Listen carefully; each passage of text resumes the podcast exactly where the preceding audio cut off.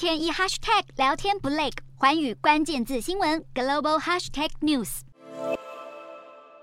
街头一片漆黑，民众纷纷打开手机的手电筒，照亮行走的路。最近几个星期，俄方屡屡针对乌克兰的基础建设发动攻势，包含电力设施以及电网设备，导致乌克兰好几百万人长时间无电可用。首都基辅电力设施发电量更是大降百分之三十。不过对此，基辅民众乐观面对。基辅各个公寓大楼也在电梯里放紧急救难包，万一遇到停电，受困电梯至少不会太过慌张。甚至有民众表示，现在所有居民都互相扶持，遇到对方都会关心一下，让邻居之间的感情比战争爆发前还要更紧密。除了基辅之外，乌国中部地区的电网也再遭俄国炮火击中。乌克兰国家能源公司表示，限电措施很可能扩大实施。为了团结民心，总统泽伦斯基向人民信心喊话。不过，俄军不是只有攻击乌克兰的基础设施。俄国外交高阶官员表示，如果美国及盟友的商业卫星用于乌克兰战争，将被视为俄国的合法打击目标，